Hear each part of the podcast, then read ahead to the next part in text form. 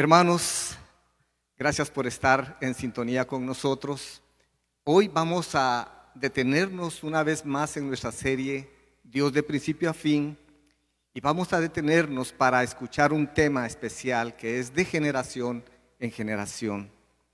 Quiero pedirles por favor que allí donde están abran sus Biblias en Deuteronomio capítulo 6 versículos del 4 al 9 voy a leer una versión NBL. Si quiere en su casa ponerse de pie conmigo, puede hacerlo. En el nombre del Padre, del Hijo y del Espíritu Santo. Escucha, oh Israel, el Señor es nuestro Dios. El Señor uno es. Amarás al Señor tu Dios con todo tu corazón, con toda tu alma y con toda tu fuerza. Estas palabras que yo te mando hoy estarán sobre tu corazón. La enseñarás diligentemente a tus hijos y hablarás de ellas cuando te sientes en tu casa y cuando antes por el camino, cuando te acuestes y cuando te levantes. Las atarás como una señal a tu mano y serán por insignias entre tus ojos. Las escribirás en los postes de tu casa y en tus puertas. Padre, una vez más, damos gracias por tu palabra. Y oro, Señor, por Justin que tú lo uses, Señor, que tu palabra sea predicada y que tú cumplas tus planes y tus propósitos para tu iglesia. Es por Cristo nuestro Señor que oramos hoy. Amén. Gracias, Lisandro. Buenos días una vez más a todos los que están en sintonía, viéndonos.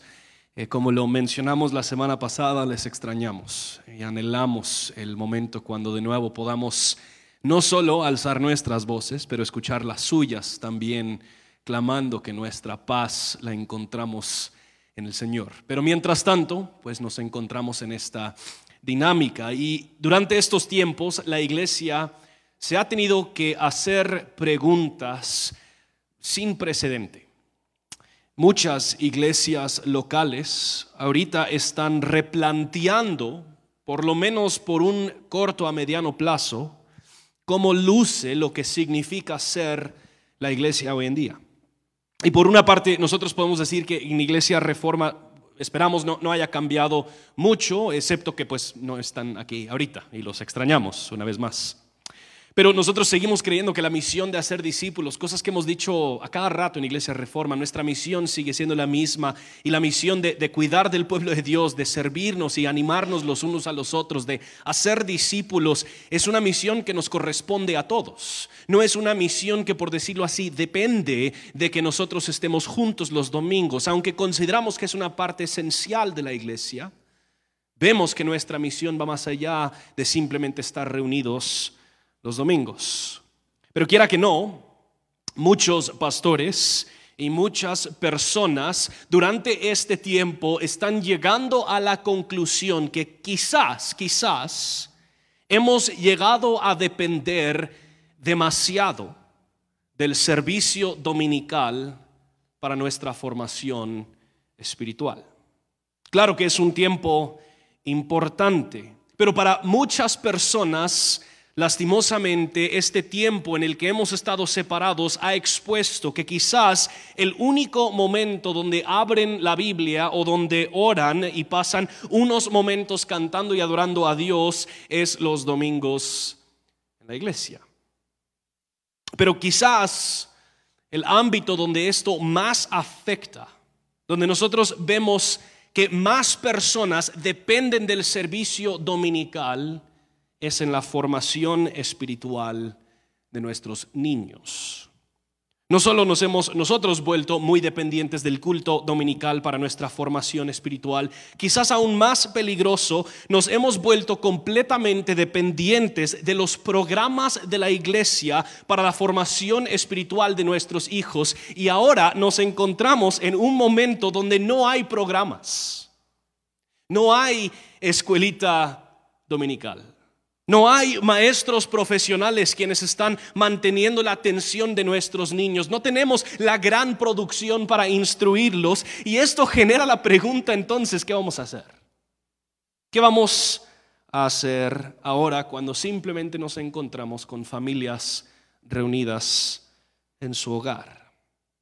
Yo creo que este momento, en medio de tanta tragedia que este coronavirus ha representado, también nos está trayendo una oportunidad como familias de retomar lo que Dios ha establecido desde el mero principio. La Biblia es muy clara. Los padres son los que son responsables principalmente por la formación espiritual de sus hijos. O para ponerlo de otra forma, la familia es la primera comunidad creada por Dios para nuestra formación espiritual. Entonces, entendiendo el momento en el cual nosotros estamos viviendo ahorita, queríamos aprovecharlo para asegurar que las familias de Iglesia Reforma entienden su responsabilidad específicamente en cuanto a la formación espiritual de nuestros niños. Ahora quiero tener mucho cuidado porque yo sé que no todos nos encontramos en familias tradicionales. Algunos quizás son solteros ahorita, anhelan algún día quizás casarse y tener hijos, otros quizás son solteros y Dios los ha llamado a eso, otros quizás ya se han casado y quieren tener hijos pero no han podido, otros quizás viven en hogares desintegrados o aún quizás hay personas quienes jamás han gozado de una familia biológica. Entonces quiero tener mucho cuidado y cuando llegamos hasta terminar nuestro tiempo juntos, yo creo que esto hará mucho sentido, pero aún así quiero que sepan que hoy vamos a hablarle a las familias de Iglesia Reforma, pero vamos a hablarles a las familias de Iglesia Reforma porque ellas pertenecen a la familia de Iglesia Reforma. Y si tú no tienes hijos, si tú eres soltero, si tú ya eres casado, viuda, lo que sea, nosotros consideramos que este tiempo es importante porque tú perteneces a una familia y es la familia de la iglesia local. Quiero iniciar con dos razones de por qué nosotros estamos hablando de esto. La primera razón de por qué vamos a hablar de esto es porque la transmisión o la propagación de la fe, según el diseño de Dios, es de generación a generación. Noten lo que dice Salmo 78, 5 al 8.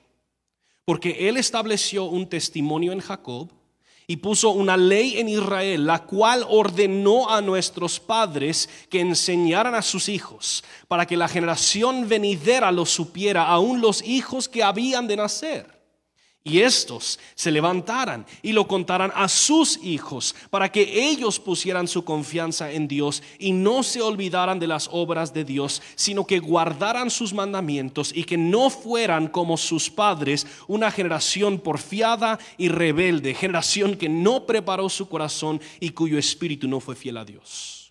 Esto es el patrón en mucho de la Biblia. Dios está llevando a cabo su plan y Él insta a su pueblo a que ellos no se queden con sus testimonios de su fidelidad y con la ley de Dios solo para sí mismos, sino que tienen que ser proactivos en compartir e instruir la próxima generación. Esto es especialmente cierto a lo largo de las escrituras con el pueblo escogido de Dios. El punto en todas las escrituras es que Dios ha escogido para sí mismo un pueblo y ese pueblo tiene el deber, la responsabilidad de transmitir el mensaje de Dios de generación a generación. Hablamos mucho del crecimiento de la iglesia, de cumplir con nuestra misión, pero el lugar principal donde podemos cumplir nuestra misión es en el hogar. Imaginen cómo cambia nuestros países si todas las familias de una generación entera deciden ser intencionales en transmitir la fe a sus hijos y no simplemente depender de la escuelita dominical. Yo recuerdo mi abuelo Burkholder, Ray Burkholder.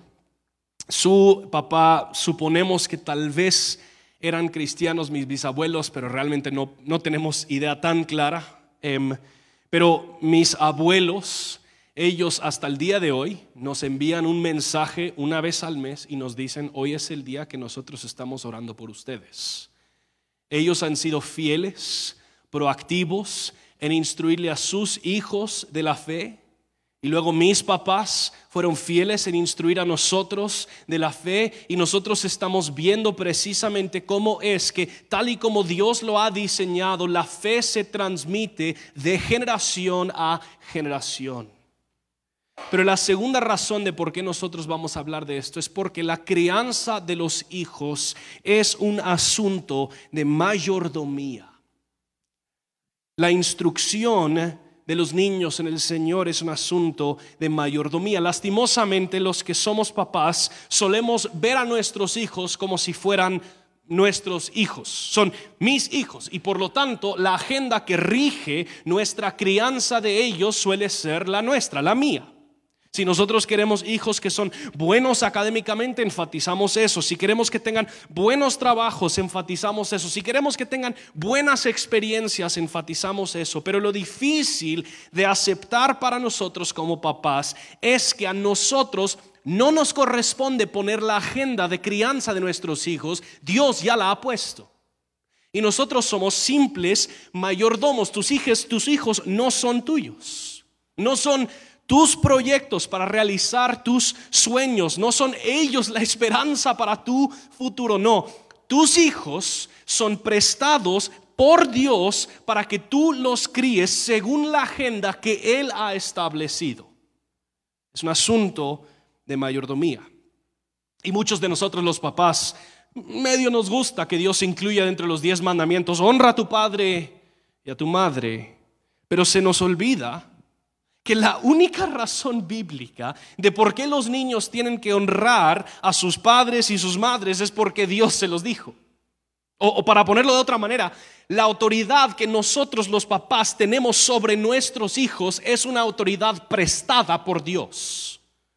No somos los jefes de nuestros hijos sino que nosotros somos mayordomos de la autoridad y el gobierno de Dios. Ellos le pertenecen a Él, no a nosotros. Y esto implica algo, pero muy, pero muy importante. La autoridad prestada que nosotros ejercemos sobre nuestros hijos debería parecerse a Jesús. Muchos de nosotros los papás Sabemos lo que significa tener autoridad, pero pocos entendemos ejercerla como Jesús. Esto significa muy sencillamente nuestro tono con el que hablamos, nuestras reglas, nuestro tiempo, nuestra energía está dirigida hacia servir a nuestros hijos como embajadores de Jesús, no como jefes señoreando autoridad sobre ellos. Ted Tripp, y escucharán de Ted Tripp y de Paul Tripp hoy, que son hermanos. Pero Ted Tripp en su libro Pastoreando el Corazón de tu Hijo dice, el propósito de tu autoridad en la vida de tus hijos no consiste en mantenerlos bajo tu poder, sino en fortalecerlos para que tengan dominio propio al vivir libremente bajo la autoridad de Dios. Y Jesús es un ejemplo de esto. Aquel que te manda, aquel que posee toda la autoridad, vino como un siervo él es un rey que sirve, también es un siervo que reina. Él ejerce una autoridad soberana que es bondadosa, una autoridad ejercida en favor de sus súbditos. En Juan 13 Jesús, quien sabía que el Padre había puesto todas las cosas bajo su autoridad, tomó una toalla, lavó los pies de sus discípulos. Cuando los otros se ponen bajo su autoridad, son capacitados para vivir libremente en la libertad del Evangelio. Entonces, cuando nosotros hablamos de nuestra responsabilidad para con nuestras familias y en particular en la formación espiritual de nuestros hijos, tenemos que entender que el plan de Dios para la transmisión de la fe es de generación a generación y que la crianza de nuestros hijos es un asunto de mayordomía. La familia es la primera comunidad creada por Dios para nuestra formación espiritual. Con eso en su lugar, entonces, quisiera hablar muy prácticamente de Deuteronomio 6. Y es en este pasaje que yo creo que nosotros obtenemos cuál es la agenda de Dios que rige la crianza de nuestros hijos. Noten versículos 6 al 9. Estas palabras que yo te mando hoy estarán sobre tu corazón Las enseñarás diligentemente a tus hijos, hablarás de ellas cuando te sientes en tu casa y cuando andes por el camino, cuando te acuestes y cuando te levantes. Las atarás como una señal a tu mano y serán por insignias entre tus ojos. Las escribirás en los postes de tu casa y en tus puertas. Dios está instando a que su pueblo guarde estas palabras que Él va a compartir en el resto del libro en su corazón y las transmiten a sus hijos de tal manera que todo momento que se pueda es aprovechado para recordarles de Dios. Entonces, ¿cuáles son las palabras que debemos transmitir? ¿Cuál es la agenda de Dios para la crianza de nuestros hijos? Yo creo que podríamos resumir lo que nosotros vemos aquí en tres cosas. Lo primero que Dios nos llama a transmitir a nuestros hijos es acerca de su propósito que es la adoración de Dios.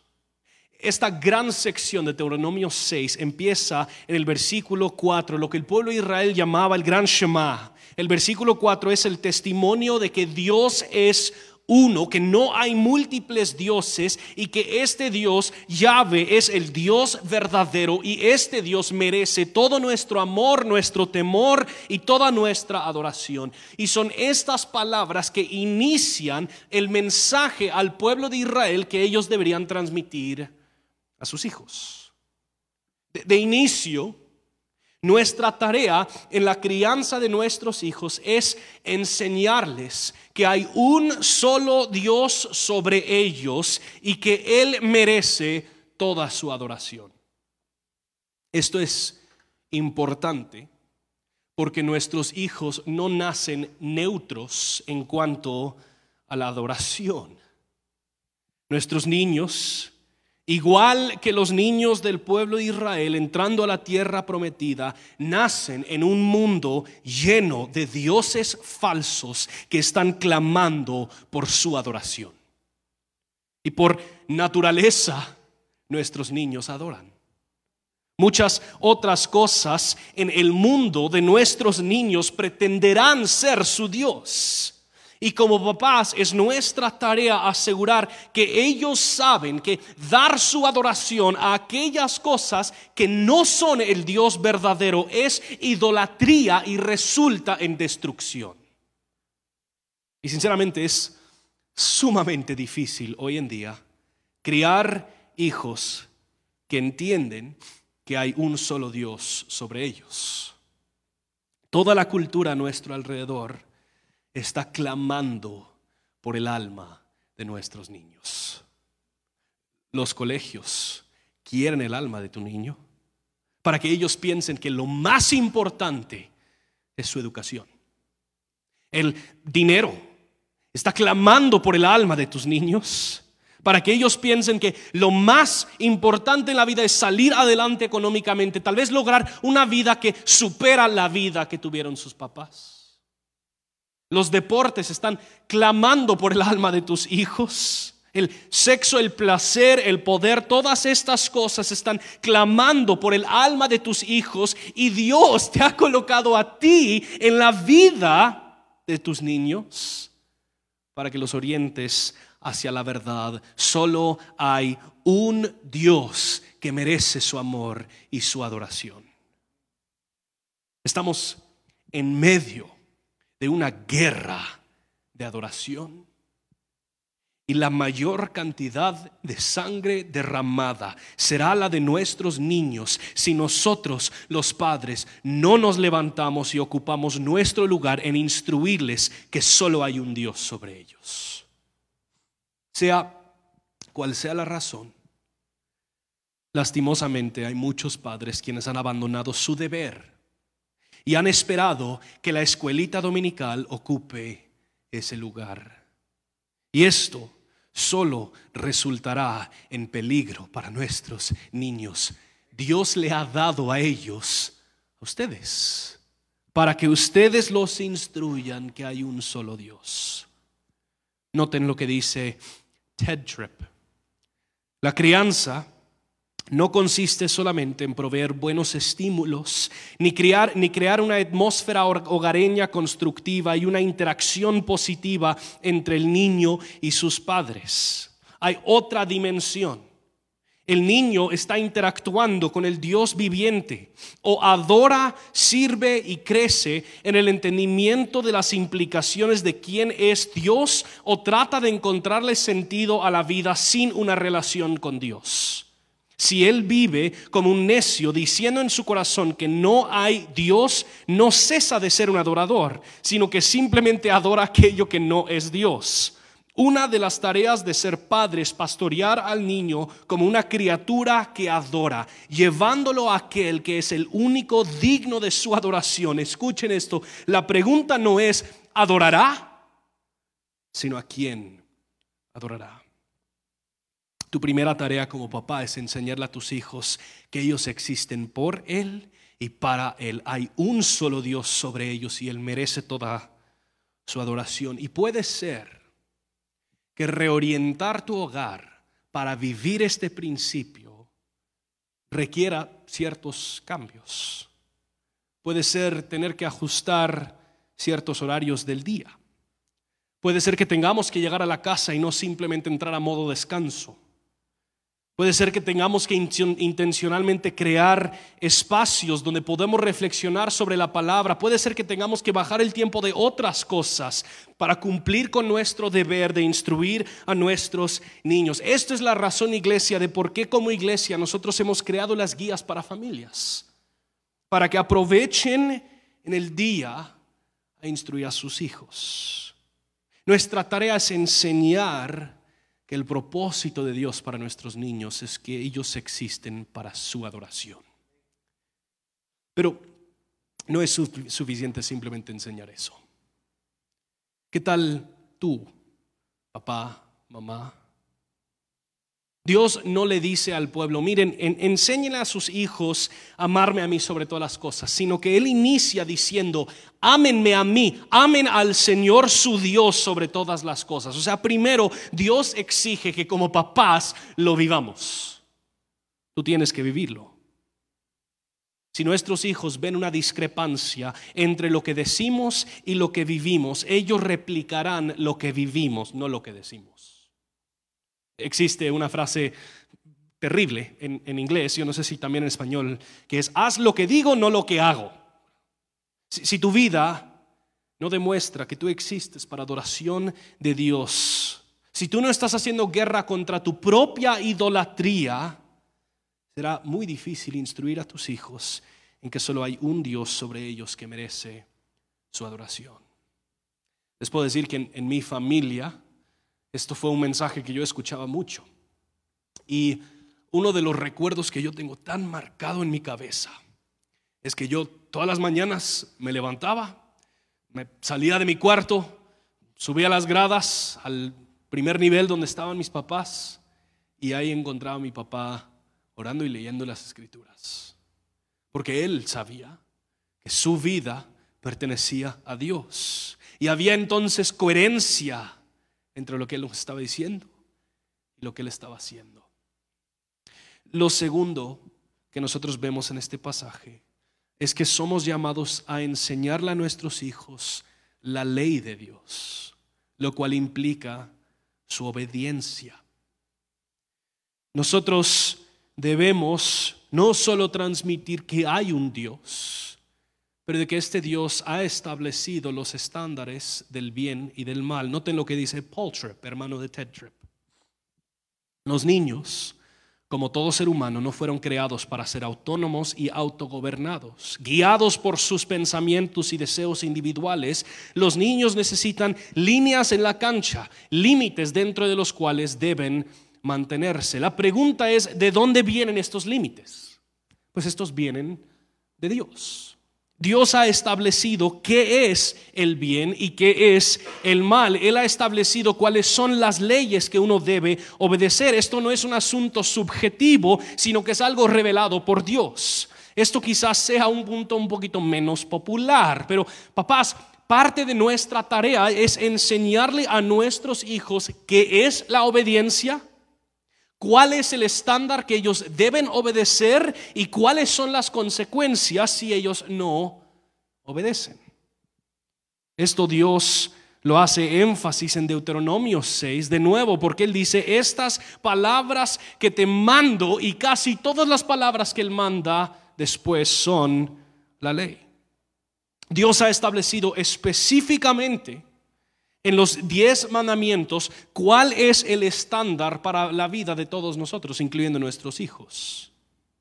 Y realmente los primeros dos mandamientos es lo que apenas, apenas tratamos, solo rendir adoración a Dios y no hacer ídolos creados, pero lo demás trata varios asuntos de la conducta humana que nuestros niños deben aprender. Y esto es el estándar de Dios, cosas muy sencillas, no mentir. Mentir no es algo tierno, ni es algo que, que hacemos o empleamos para nuestra conveniencia.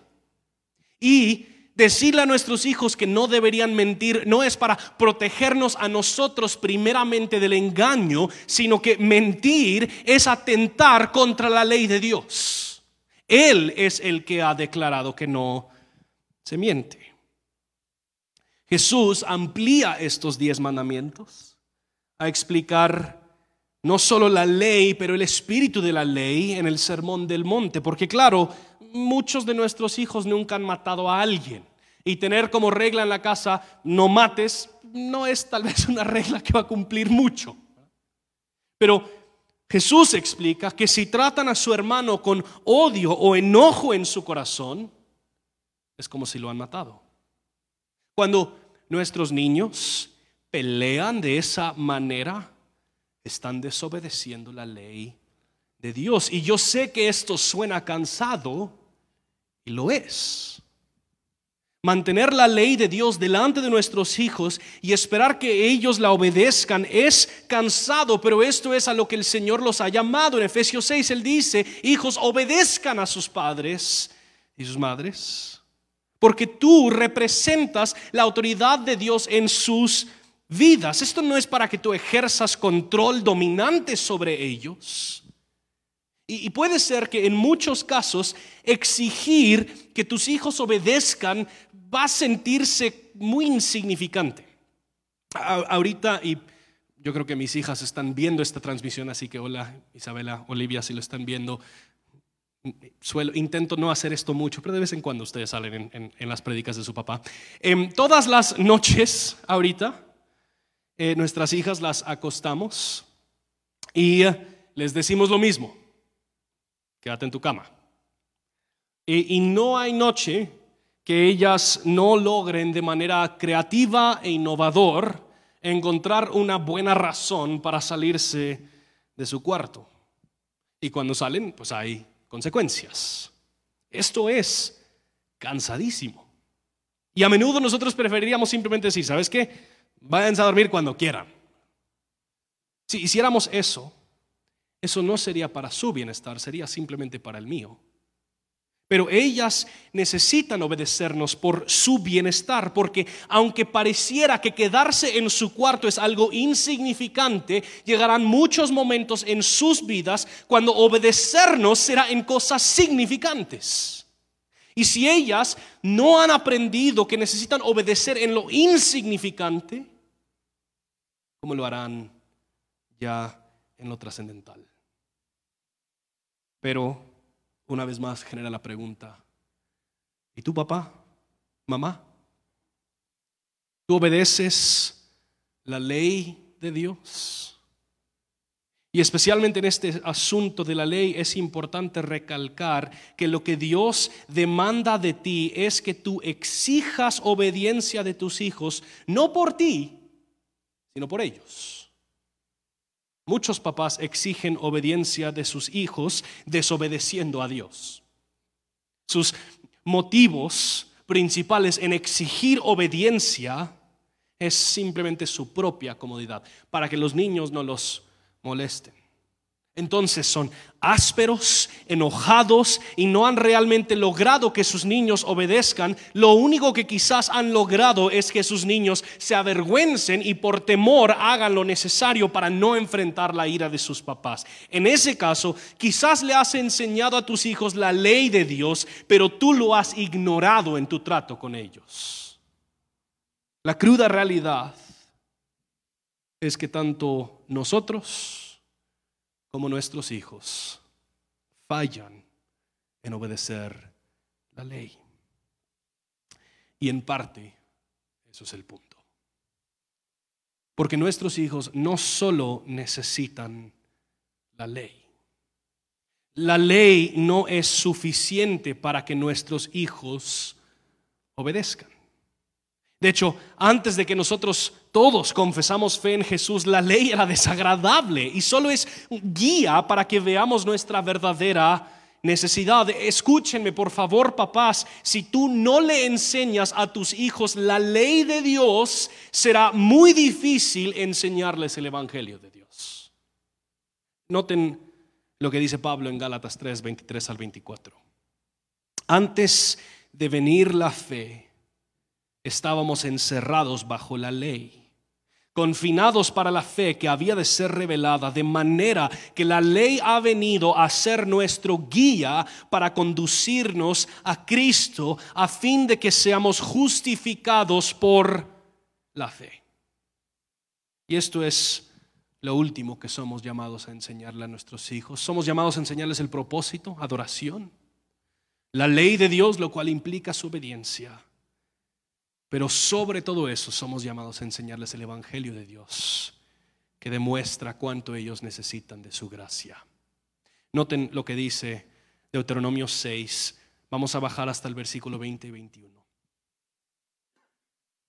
Cuando en el futuro tu hijo te pregunte, ¿qué significan los testimonios y los estatutos y los decretos que el Señor nuestro Dios les ha mandado? Entonces dirás a tu hijo, nosotros éramos esclavos de Faraón en Egipto y el Señor nos sacó de Egipto con mano fuerte. Para el pueblo de Dios en el Antiguo Testamento, su gran redención para con ellos fue cuando Él los libró de Egipto. Para nosotros, los que, los que nos encontramos bajo el nuevo pacto, la muestra de la redención de Dios es la cruz de Cristo. Nuestra tarea como papás no puede ser únicamente instruirles hacia Dios, ni únicamente enseñarles de la ley de Dios. Lo que nuestros hijos necesitan es el Evangelio de Dios, más que cualquier otra cosa. Óiganme, por favor, el fin de la crianza bíblica no es tener hijos bien portados. El fin de la crianza bíblica es criar discípulos de Jesús que se gozan en y dependen del Evangelio de Dios. Criar a tus hijos enseñándoles del Evangelio es cumplir con la gran comisión de hacer discípulos de Jesús. Eso va mucho más allá que ellos te obedezcan. Esto significa que cada vez, cada vez que nuestros hijos no obedecen la ley, tenemos una oportunidad para apuntar hacia la importancia de la cruz y la gracia que Dios ha derramado para con nosotros. Nuestros hijos necesitan la ley, claro, pero principalmente porque ésta les demuestran que ellos necesitan de la gracia de Dios. Una vez más, noten lo que dice Paul Tripp. Estoy convencido que sin saberlo, miles y miles de padres cristianos bien intencionados están pidiendo que la ley haga en la vida de sus hijos lo que solo la poderosa gracia de Dios puede realizar.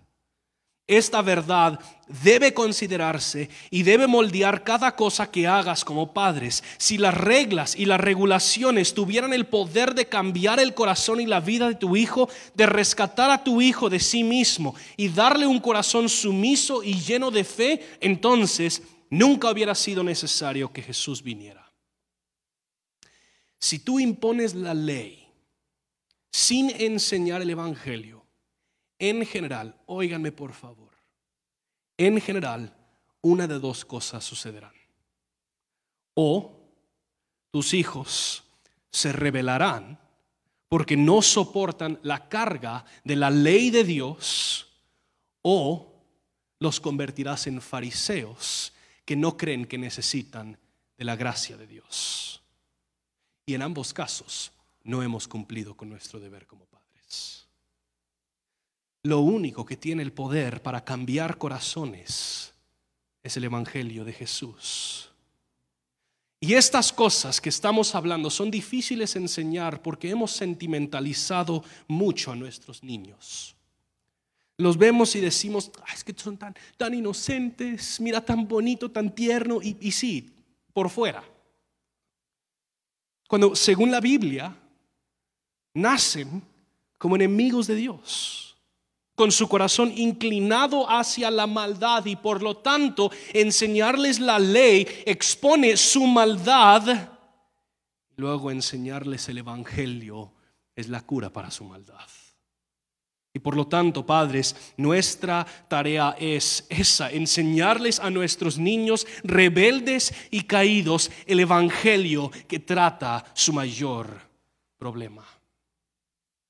Pero, ¿saben? La cruda realidad, papás y mamás. Criar a nuestros hijos también expondrá nuestro mayor problema.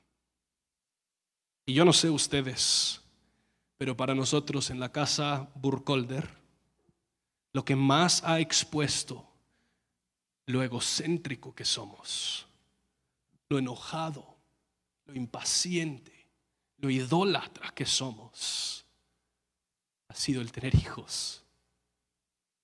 La crianza no es algo que hacemos porque ya hemos perfeccionado la fe y ahora se lo estamos transmitiendo a nuestros hijos. La crianza de ellos es también un acto de dependencia de la gracia de Dios. Porque tú no los puedes cambiar, yo no los puedo cambiar. Por favor, Padre, esperamos Entendamos que tú y yo no tenemos el poder para cambiar a nuestros hijos, ni nos hemos podido cambiar a nosotros mismos. Tú y yo necesitamos también diariamente de la gracia de Dios. Criar a nuestros hijos es algo que va mucho más allá de nuestra capacidad. Paul Tripp dice, instruir a tus hijos en el Señor es como ponerte delante de un avión y que alguien te diga, levántalo. Es imposible en tu fuerza, Tú necesitas del Evangelio para instruirles a tus hijos en el Señor. Tú tampoco puedes adorar a Dios sin el Evangelio de Dios. Tú tampoco puedes obedecer la ley de Dios sin el Evangelio de Dios. Tú tampoco puedes hacerlo sin este Evangelio. Y por lo tanto, para que tus hijos verdaderamente caminen a Dios, necesitan escuchar el Evangelio de Dios. Y quizás esto significa que tú también tendrás que confesarle a tus hijos cuando has pecado contra ellos. No hay mayor regalo a tus hijos que tú reconociendo delante de ellos que tú también has fallado y también necesitas del Evangelio. Eso derriba toda hipocresía, toda discrepancia que ellos podrían encontrar en ti, porque el punto no es que tú estás diciendo obedézcanme porque yo soy perfecto, lo que estamos diciendo es que obedezcamos a Dios porque Él es perfecto. Y cuando no lo podemos hacer, acerquémonos a Él en gracia y misericordia. Padre, a esto, padres, a esto somos llamados. A enseñar el propósito de Dios, adoración, enseñar la ley de Dios, lo cual implica su obediencia. Y todo esto apunta a enseñar el Evangelio de Dios, lo cual manifiesta su gracia que cambia sus corazones. Pero quisiera terminar una vez más hablándole al, grupo de personas a quien quizás esto no sienten que esto aplica. Independiente de tu situación, tal vez eres soltero, soltera, tal vez eres una pareja sin hijos.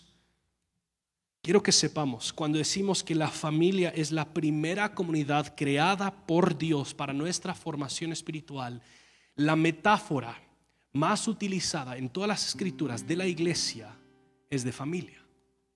Que la familia, siendo esa primera comunidad creada por Dios para nuestra formación espiritual, también incluye la iglesia, la cual es la familia extendida. Y la realidad es que muchos de nosotros no aprendimos la fe tal y como se ha explicado hoy. No lo aprendimos así dentro de nuestra familia nuclear. Nuestra tarea de transmitir la fe de una generación a otra, aunque es primeramente tarea de los padres, no es únicamente tarea de ellos.